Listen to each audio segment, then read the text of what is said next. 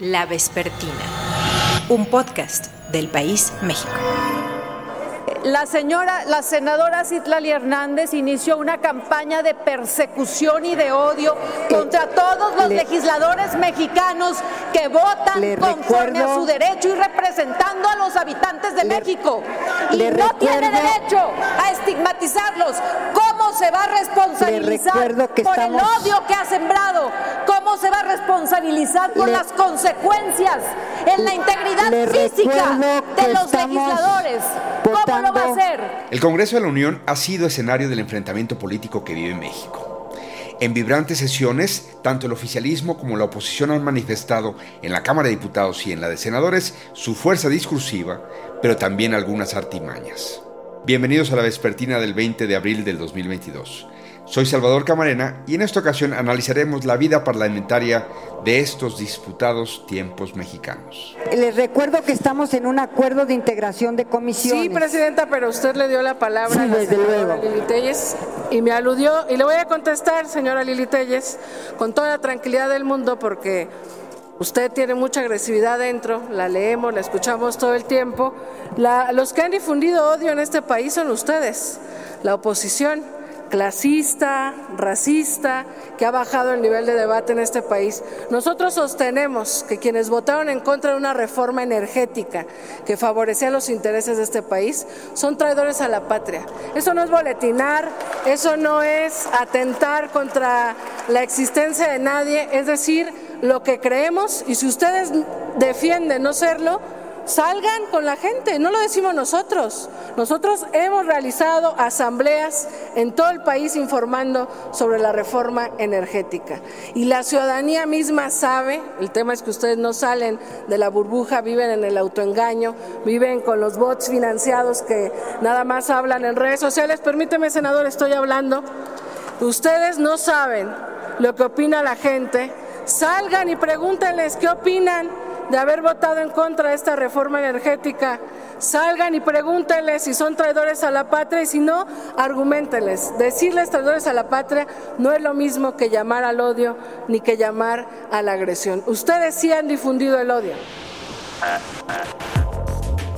A la hora que estamos grabando este nuevo capítulo de la Vespertina, está concluyendo la sesión en el Senado en donde se aprobará pues algo sobre litio. Así lo voy a dejar, algo sobre litio. Es decir, hay una discusión de si ya estaba pues el litio protegido por la ley mexicana, por la Constitución, pero independientemente eso es solo el último capítulo de lo que hemos visto en una dinámica legislativa en las últimas horas, particularmente desde el domingo, pero esto ya lleva varios meses, con respecto a debates en torno a una reforma constitucional y a un tono y digamos a unos posicionamientos muy particulares. ¿Qué está pasando en el Congreso? ¿Qué, eh, qué hemos visto? ¿Cómo apreciar lo que hemos atestiguado? El canal del Congreso se dice que tuvo eh, récord de audiencia en estos días, así de in- interesada estaba la ciudadanía en darle seguimiento particular, no a la noticia que surgiera de ahí, sino a la sesión misma que hubo en la Cámara de Diputados primero, en donde se desechó la reforma constitucional del presidente López Obrador en materia energética, en concreto sobre el mercado eléctrico, con otras cosas incluidas, pero luego siguió esta iniciativa que de inmediato presentó el presidente López Obrador sobre el litio. Para hablar de esto, me da mucho gusto saludar a eh, un académico que desde hace tiempo conversamos a menudo cuando se trata de cuestiones legislativas, es experto en temas legislativos, tiene textos, estudios, libros y es profesor de la Universidad Nacional Autónoma de México. Kenvir Puente, ¿cómo estás, Kenvir? Salvador, muy bien, a tus órdenes, un gusto estar contigo y con tus escuchas del podcast. El 17 de abril publicaste, y pues ahí te seguimos en Twitter, que pusiste, comillas, me están dando ganas de escribir un artículo que describa todas las violaciones y retrocesos en materia de proceso legislativo, procedimientos internos, ética parlamentaria y parlamento abierto, con el caso de la discusión de la reforma eléctrica. Espero tener tiempo para hacerlo. Danos un adelanto, Kenvir. Es, digamos, ¿qué apreciaste en lo que han sido los últimos días de actividad legislativa y cómo deberíamos desmenuzarlo? ¿Qué, qué nos propones para ir entendiendo violaciones, eh, faltas a los procedimientos internos, ética parlamentaria y pues también salud parlamentaria, digamos, eh, calidad parlamentaria de lo que hemos visto en estas jornadas. Sí, gracias, Salvador. Bueno, mira, más allá del resultado final que todos observamos, todos pudimos conocer sobre eh, la votación eh, del dictamen de reforma energética o ahora de la, eh, de la reforma sobre el litio, lo que se alcanza a ver, el, el público lo que alcanza a ver, pues es el resultado de la votación. A veces lo que se ve también son las discusiones, pero quienes estamos interesados a veces en los procedimientos internos, también observamos algunas prácticas que pueden representar un retroceso a la estabilidad institucional y que de no señalarlas pueden quedarse como precedentes que dañen hacia el futuro los procedimientos legislativos de este país y esto puede tener repercusiones negativas. Por ejemplo, algo muy sencillo, lo, lo que ahora platicamos, una iniciativa que llega por ahí de medianoche y que el presidente o presidenta desde su escritorio, es decir, eh, lo turna a comisiones sin que el Pleno conozca el, contenido eh, de la iniciativa, se turnan directo a comisiones. Las comisiones extrañamente sesionan en, menos de, dos horas qué tipo de análisis se pudieron hacer en ese tiempo. Y en no solo eso, sesionan y además tienen elaborado ya un dictamen, pues qué discusión pudo haber habido alrededor de ello. Y no solo eso, se turna de regreso al Pleno y se vota. Son cosas muy extrañas que si no las señalamos pueden quedarse como precedentes negativos que impactan en la calidad del proceso legislativo. Yo ahí en ese tweet lo que ponía es que hay violaciones en distintos terrenos, digamos, no solo en el tema del procedimiento legislativo, eh, sino también en el tema de la ética parlamentaria.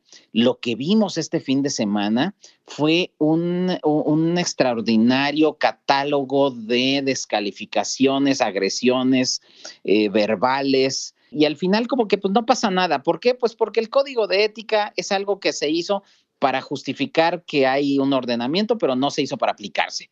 Y entonces, nunca que yo recuerde se ha aplicado una sanción a partir del código de ética de la Cámara de Diputados, ¿no? Alguien nos diría, Kenbir, que, y, también lo dicen sobre los periodistas, lo adelanto, que ética y diputados, pues como que no rima, como que no, no estaríamos tan acostumbrados a... Hay un código de ética y, digamos, no es una formulación de buenos deseos, está establecido dentro de procedimientos legislativos. Es más, en algunos otros países, que, que algunas otras democracias consolidadas, si algún diputado o diputada eh, se expresa mal de otro diputado, el presidente de la mesa puede expulsarlo de la sesión en ese momento. ¿Por qué? Pues porque uno de los principios más importantes del debate parlamentario es el respeto mutuo porque de otra forma, si hay agresiones entre las partes, no puede haber construcción de decisiones colegiadas. Lo único que hay es destrucción entre las partes. Entonces, eh, eh, pues eso no lo hubo, no hubo respeto entre las partes, hubo agresiones y por supuesto que hoy en día ya todos se olvidaron, ya nadie se preocupa por estos procedimientos de sanción. Mm. Otra cosa que yo decía que, es, que es muy grave es que se les llena la boca a las diputadas y a los diputados de decir, es que ahora sí hubo parlamento abierto. A ver, parlamento abierto es una cosa distinta a tener un foro con invitados a modo. Eh, es decir, una mesa de análisis sobre una iniciativa es bueno que la haya, pero eso no es parlamento abierto. De hecho, en la forma en la que hoy se denomina Parlamento abierto a este tipo de reuniones entre funcionarios públicos o expertos para hablar sobre alguna materia en específico, en este caso reforma energética, lo que puede estar provocando es que estén dejando sin voz a las personas que no tienen los recursos suficientes para movilizarse, para ser escuchados. De tal forma que ¿Quiénes son escuchados? Pues aquellos que ya eran escuchados antes, es decir, los propios funcionarios públicos, los propios intelectuales, expertos en las materias o incluso los voceros de los grupos de interés. El Parlamento abierto lo que busca es que la ciudadanía pueda expresar su opinión y que las y los legisladores respondan y sean responsables ante las opiniones que emitan a través de distintos canales de comunicación. Por eso es que en los ejercicios de Parlamento abierto se busca que haya uso de nuevas tecnologías, porque no todo podemos participar mm. presencialmente ahí. Entonces, eh, ese es un retroceso adicional, ¿no? ¿Cómo definirías si estamos ante la posibilidad de que el Congreso se vuelva un Congreso de parálisis los próximos dos años, en donde la mayoría simple del oficialismo podría sacar adelante una serie de cosas, pero no va a poder sacar otras porque la mayoría, la, digamos, la minoría opositora consolidada va a, bloquearlos efectivamente, como ya anunciaron que bloquearían las otras dos iniciativas constitucionales, si el Ejecutivo insiste en no negociar, en no eh, poner sobre la mesa elementos que puedan ser intercambiables de las distintas posturas. ¿Qué perspectiva ves después de lo que hemos visto? Porque decisiones colegiadas, pues no, el presidente con lo del litio volvió a mandar la señal y por eso salió la oposición, o al menos eso argumentó, de que si no iba a haber una negociación, pues si se iba a pasar en fast track y ni siquiera iban a dar tiempo a los procedimientos legislativos para revisar muy bien lo que estaba proponiendo el presidente, pues ellos no se iban a sumar un voto en donde no estaban siendo considerados como poder autónomo. El, el conflicto es natural a cualquier legislatura, ¿no? Es decir, eh, es propio de los parlamentos democráticos que haya conflicto, que haya disputa, que haya diferencias y que éstas se expresen públicamente y que la sociedad pueda conocer las distintas posiciones frente a un tema cualquiera que sea. Eh, es natural, es propio de las democracias, pero lo que es propio también de los parlamentos y de las democracias es que el otro lado de la moneda, es el que existan espacios para la cooperación, para la negociación, para el diálogo, para el intercambio de ideas. Eh, cuando tú niegas esa posibilidad, conviertes al espacio parlamentario solamente en un espacio de disputa. Entonces, eh, creo que en México se está corriendo ese riesgo que ante la cerrazón para dialogar, para negociar, como es propio de cualquier democracia, se conviertan estos espacios pues en lo que vimos el, fin de semana, ¿no? En, una, en un diálogo de sordos, este, descalificaciones, agresiones verbales, etcétera. ¿Cuál puede ser la consecuencia de, de esto? Pues que deje de ser relevante el espacio parlamentario y que entonces, ante la irrelevancia del mismo, pues lo que veamos hacia adelante es que, pues de qué sirve entonces seguir teniendo un Congreso que no puede ejercer sus funciones mínimas o básicas como la función deliberativa, la función de representación, la función de control parlamentario sobre el Ejecutivo, la de fiscalización, pues no tiene ningún sentido entonces siquiera tener este tipo de instituciones. Y ante esa crisis de legitimidad, pues es muy fácil que se conviertan en instituciones vulnerables, que cuando haya algún tipo de amenazas, pues la sociedad diga, pues ¿para qué seguimos manteniendo un Congreso de ese tipo eh, si de todos modos pues no hacen nada, no es relevante para el sistema político? Y ahí es en donde fracasan las democracias y el riesgo de la viabilidad democrática es muy alto. Yo pensaba que eh, por ejemplo, en estos días, un elemento adicional que no, que no mencioné antes es que varios de estos de los procedimientos internos se, se, violaron, por ejemplo, cuando se obligaba a los diputados a pues estar en el, al pendiente, incluso llevarse su colchoneta y dormirse en la sesión, en la Cámara de Diputados, porque en cualquier momento podían convocar a sesión, votarlo eh, de manera sorpresiva. Bueno, esto no sucede en ninguna sociedad civilizada y en ningún parlamento institucionalizado. En cualquier parlamento institucionalizado se sabe qué días son las sesiones, se tiene una programación de las sesiones. Por eso la Constitución y el propio reglamento establece que hay distintas lecturas, primera lectura, segunda lectura, y después de la segunda lectura de un dictamen, entonces se somete a discusión y a votación. Y todo esto está previsto para ser publicado en la Gaceta Parlamentaria. Pero lo que ha sucedido en, estos últimos años, eh, no solo en la actual legislatura, en las últimas legislaturas, es que se publica a, a, la madrugada por medios electrónicos, se convoca en lo oscurito y se está legislando en la oscuridad sin claridad sobre los procedimientos. Y una vez que se convoca, se emplean todas las tácticas filibusteras. El filibusterismo es una práctica de obstruccionismo legislativo. Y entonces lo que vimos, por ejemplo, es que el asunto ya estaba discutido. No, pues ahora más legisladores para ver para ver si se cansan y para ver si se van retirando y para ver si a través de la estrategia de cansancio se pueden lograr los votos. Pues no, simplemente hay que ser responsables y que cada quien asuma el costo de sus decisiones y si votan a favor, pues que voten a favor y si votan en contra, que voten en contra, que argumenten y que la sociedad decida quién hizo bien y quién hizo mal. Pero lo que se está haciendo con el mal uso de los procedimientos internos de las cámaras es que eh, desalientan a la sociedad eh, para estar informados sobre los asuntos públicos y para y lo que están alentando es el rechazo de la misma sociedad. Eh, yo creo que esto puede tener consecuencias muy malas para las instituciones democráticas. Déjame ver si, si puedo usar una figura que va quizás es un exceso de mi parte, pero tengo un amigo que siempre dice, nunca hay que confundir lo jodido con lo folclórico. Es decir, eh, perdón, insisto que yo fui el que metí elementos pues rudimentarios, en el sentido de no hay que acostumbrarnos a esto de que, pues sí, llegaron en la madrugada, llegaron a, dormir, a pernoctar ahí para que no les den madrugate. No, no, pues hay un procedimiento que se tiene que respetar y si no se respeta, entonces se pueden estar en un escenario donde no se respeten cosas igualmente importantes, pero digamos más graves o en su momento de consecuencias más delicadas.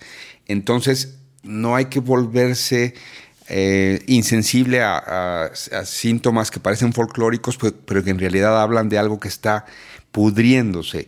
¿Exagero? No, no exageras, porque em, en términos estrictamente técnicos, los precedentes son fuentes de derecho parlamentario y, una, y, en una discusión se puede apelar a un precedente para darle trámite a algún asunto. Entonces, si algo ya sucedió, por ejemplo, ¿qué sucedió en estos días pasados? No este fin de semana, pero en días pasados, un diputado decidió votar por teléfono. Es decir, el y el presidente de la mesa se lo permitió. Es decir, había votaciones y la votación dice la ley que tiene que ser nominal, tiene que estar presente y decir nombre y para eso se usa el tablero electrónico, pero el diputado no estaba. Lo que pasa es que era un diputado muy influyente. Entonces el diputado no estaba y lo que hizo fue llamarle por teléfono al presidente de la mesa y en medio de la sesión el presidente de la mesa dijo, aquí tengo al diputado X que está votando a favor. Ese termina siendo un precedente. ¿Qué puede suceder hacia el futuro? Que cualquier otro diputado puede apelar a, eso, a ese precedente y decir, no, pues yo sí estaba, pero le llamé por teléfono. O alguien puede decir, no, pues a mí me llamó y me dijo que sí votaba a favor. ¿Te imaginas lo grave de este precedente? Bueno, los precedentes son fuente de derecho parlamentario y eso está reconocido incluso por interpretaciones de la Suprema Corte de Justicia. Entonces, esto tiene repercusiones importantes porque si no respetamos los procedimientos, porque van a decir, ay, pero qué, qué exquisitos con esto de preocuparse por, por la primera lectura y, y, por la segunda lectura y por el dictamen y por la discusión. No, no, pues es que para eso está construido el proceso legislativo, para que la sociedad pueda conocer cada una de las etapas de la construcción de decisiones públicas, para que pueda hacer responsables a sus legisladores por las decisiones por supuesto, y en todo caso, para premiarles o castigarles por su desempeño. Por eso la gravedad de estas violaciones que ya empiezan a ser sistemáticas, avaladas no solo por, por las metas directivas, sino también por los plenos, y en el que yo creo que puede tener repercusiones negativas. Dos preguntas más para concluir. Una pregunta es sobre la violencia verbal. ¿Te preocupa el lenguaje, la violencia verbal, como tú la pusiste, que hemos visto que se utilice, por ejemplo, traidores a la patria de uno y de otro lado, y que se formulen, digamos, aquí estos, eh, estas máximas de que el otro no es ni siquiera alguien que piensa distinto, es simple y sencillamente alguien que configura un delito tan grave como la traición a la patria. Y por otro lado, si eso ya constituye para ti lo que hemos visto, una etapa distinta de la vida parlamentaria o apenas estamos entrando o se parece a algo que hayas visto en las últimas otras, eh, digamos, dinámicas que se han dado desde las alternancias y antes de las alternancias? A ver, la polarización eh, verbal no, no, no me preocupa. Es decir, puede haber debates muy intensos entre los distintos partidos políticos. De hecho, eso enriquece el debate, eso enriquece la discusión pública y se puede conocer las distintas opciones que tiene la ciudadanía eh, en, en una comunidad determinada. Lo que me preocupa es la cancelación del discurso del contrario, es decir, que el otro no tiene derecho a estar en desacuerdo si es grave porque ataca uno de los principios básicos de las instituciones democráticas, que es el diálogo. Ahora, cuando hay eh, violaciones al, orden, al decoro de las acciones, o como lo pone el, propio Código de Ética de la Cámara de Diputados, a la dignidad parlamentaria, es decir, cuando se, se viola la dignidad parlamentaria, pues cuando se usan expresiones vulgares, despectivas, degradantes, o oeces, y eso lo hemos visto de todos los grupos parlamentarios, ¿eh? No es que la mayoría es la que ataca, no, no, no. Todos los partidos han actuado, no todos los diputados y diputadas, pero muchos diputados de varios eh, partidos se han conducido en ese sentido, faltándose al respeto. Eh, pero ¿por qué lo hacen? Pues porque tienen la certeza de que no hay ninguna sanción que les van a aplicar. Y entonces cuando tienes un, una eh, un código de ética que no se aplica, pues simplemente es un pedazo de papel. Y, por eso es que eh, me, preocupa en ese sentido. No me preocupa el debate intenso, sino esto, sino la cancelación del, del diálogo y de la deliberación. Ahora, respecto de si hay o no una nueva etapa en el poder legislativo o en la relación entre el legislativo y otros poderes, eh, yo creo que lo único que ha cambiado es que ahora se volvió a la época de los gobiernos con mayoría. Eh, es decir, a los, lo que se denomina en términos técnicos a los gobiernos unificados, es decir, que el mismo partido o coalición mayoritaria controla el Ejecutivo y el Legislativo.